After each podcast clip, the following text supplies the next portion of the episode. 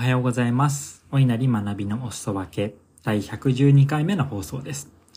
このポッドキャストは IT スタートアップの CCO を務めながら採用広報領域での企業準備をしております私、お稲荷が日々の学びや気づきをお裾分けする番組です。本日のテーマは祝第2子生誕とちょっぴり弱音です。先日のポッドキャストで第2子が生まれるという話もさせていただきましたが、7月の31日の夜にですね、無事に生まれることができました。母子ともに健康に生まれてきてくれまして、とっても嬉しかったですし、よかったです。一安心というところでございます。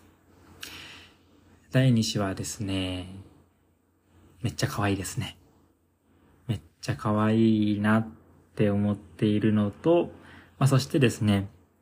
第一子の娘が今3歳半ですけれども、ま、その娘もですね、今のところめちゃくちゃ妹のことを溺愛しておりまして、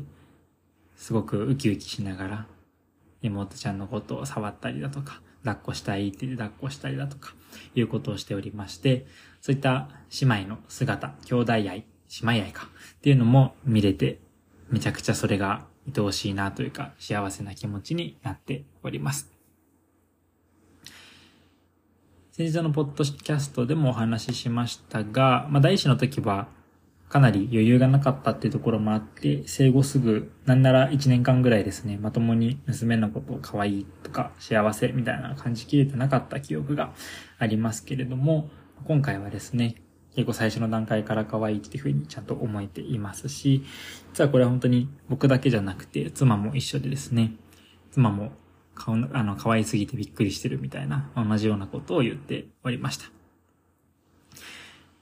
ポッドキャストでもお話ししましたが、その後にですね、やっぱり、まあ音声だけじゃなくて、テキストに残して、もう少し広広い方々にもお届けできたらいいなと思いまして、ノートに書きました。で、ノートが、タイトルが、なんだっけな。えー、忘れちゃった。あ、新卒1年目でパパになってっていうタイトルで書かせていただきました。で、このノート自体は、なんだろう、うーん、当然、かなり力を入れてというか、思いを込めて書いた大切なノート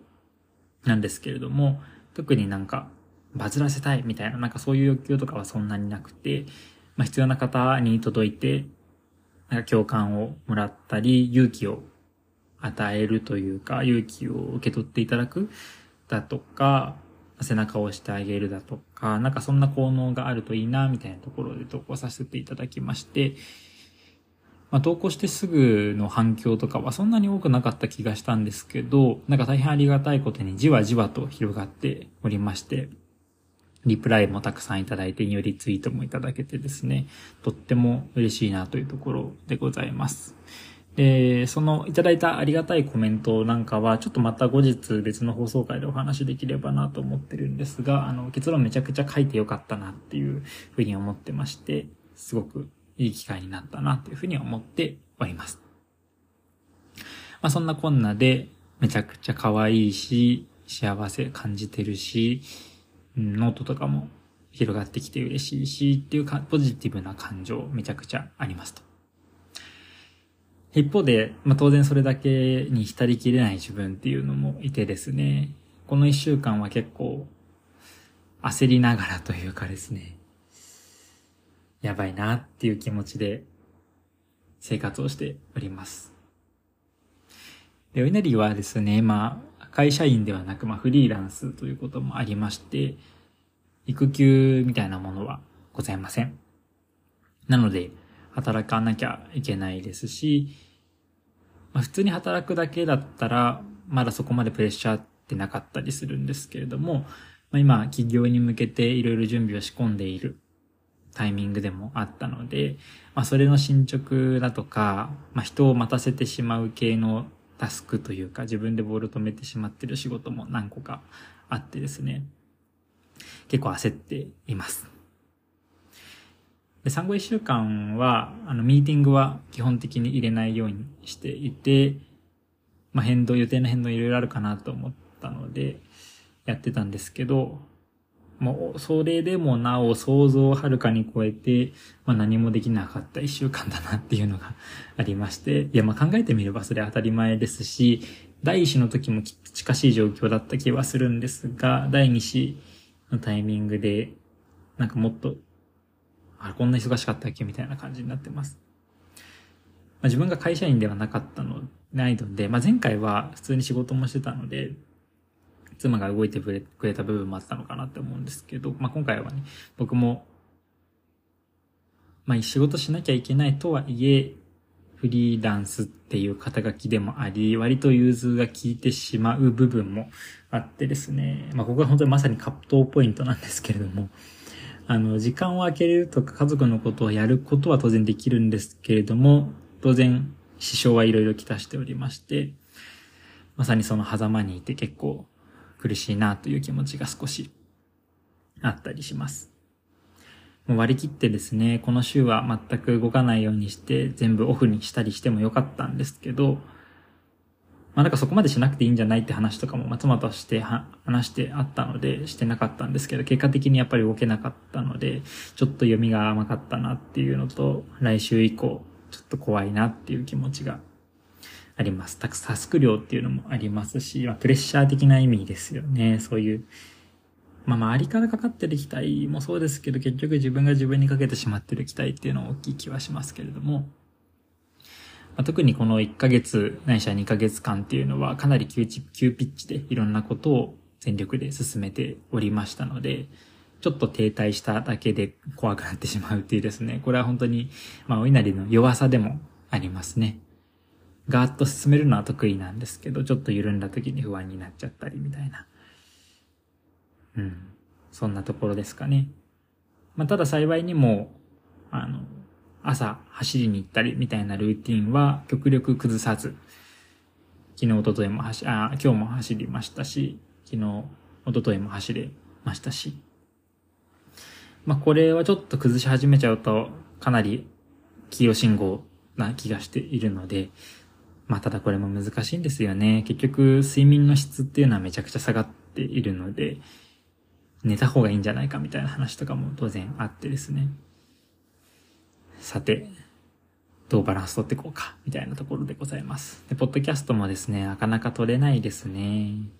あの、向こう1ヶ月間は妻の実家に朝晩は泊まっておりまして、まあその会のもあって、朝起きて一番でポッドキャスト家にいる時は撮ってたんですけど、ギリシカではなかなかバタバタしてて、あの、ご両親も起きて動き始めたりもするので、ちょっとそこも難しいなーっていう感覚もありますし、保育園の、あ、第一子の保育園の送り迎え、もう基本お稲荷が全部やらなきゃいけない状況に当然なっておりますので、自分の時間、ないしは仕事の時間っていうのが削れてしまっているもどかしさみたいなのがとってもあります。なんで、あの、まあ、ポッドキャストも撮れてなくって、まあ、今回、今日、ポッドキャスト撮ることもすごく悩んだというか、ポッドキャスト撮ってるぐらいだったら進めなきゃいけない仕事たくさんあるなっていう気もありつつも、あえてですね、ここで立ち止まるっていうのも一つ大事なのかなと思って立ち止まってみました。立ち止まる勇気っていうのが必要なタイミングなのかなっていうふうにも思ったりもしております。そして、こうやって話すことによって少し気持ちが楽になったりだとか、言語化することで気持ちが整理できたりってこともあるかなって思っています。で、また、まあ今はそんなに将来のこと考えられないですけれども、将来ですね、ああ、生まれた直後、こんなこと思ってたんだなっていう感じでですね、まあ、この音声っていうのは残っていきますので、懐かしいなと思いながら振り返れたらとてもいいかなと思いまして、こんなポッドキャストを撮ってみました。ということでございまして、まあ、話したい内容を毎日基本ポッドキャストやってたのにやれてないので、ネタはたくさん詰ま、積も、積もっているというか、いっぱいあるんですけど、まあちょっと頻度は落としつつになるのかなっていう気はしつつですね、定期的に近況報告していけたらなっていうふうには思っております。まずはですね、しっかりと幸せを感じながら、まあ、少なくともですね、もうこの時間は家族の時間だってなってる時に仕事に対する不安とか覚える必要はないので、そこの切り替えっていうのはしっかりしつつですね、心を病まないように、プレッシャーをかけすぎないように、まずは健康第一というところで、って言いながら難しいんですけどね。まあ難しいんですけど、うまく折り合いつけながらやっていきたいなっていうふうに思っております。リスナーの皆さんもですね、8月になりまして暑い日が続いておりますので、しっかり睡眠をとって、水分補給してですね、美味しいものをたくさん食べて、たまに運動したりだとか、リフレッシュもしながら、健康第一で乗り越えていきましょう。ということで、本日は第2子の生誕と、しょっぴり弱ねというテーマで、まあ、今の心境をですね、つらつらと述べさせていただきました。少しでも共感いただけたり、毎日頑張るきっかけになっていたらとっても嬉しいです。貴重なお時間いただきましてありがとうございました。それではまた来週お会いしましょう。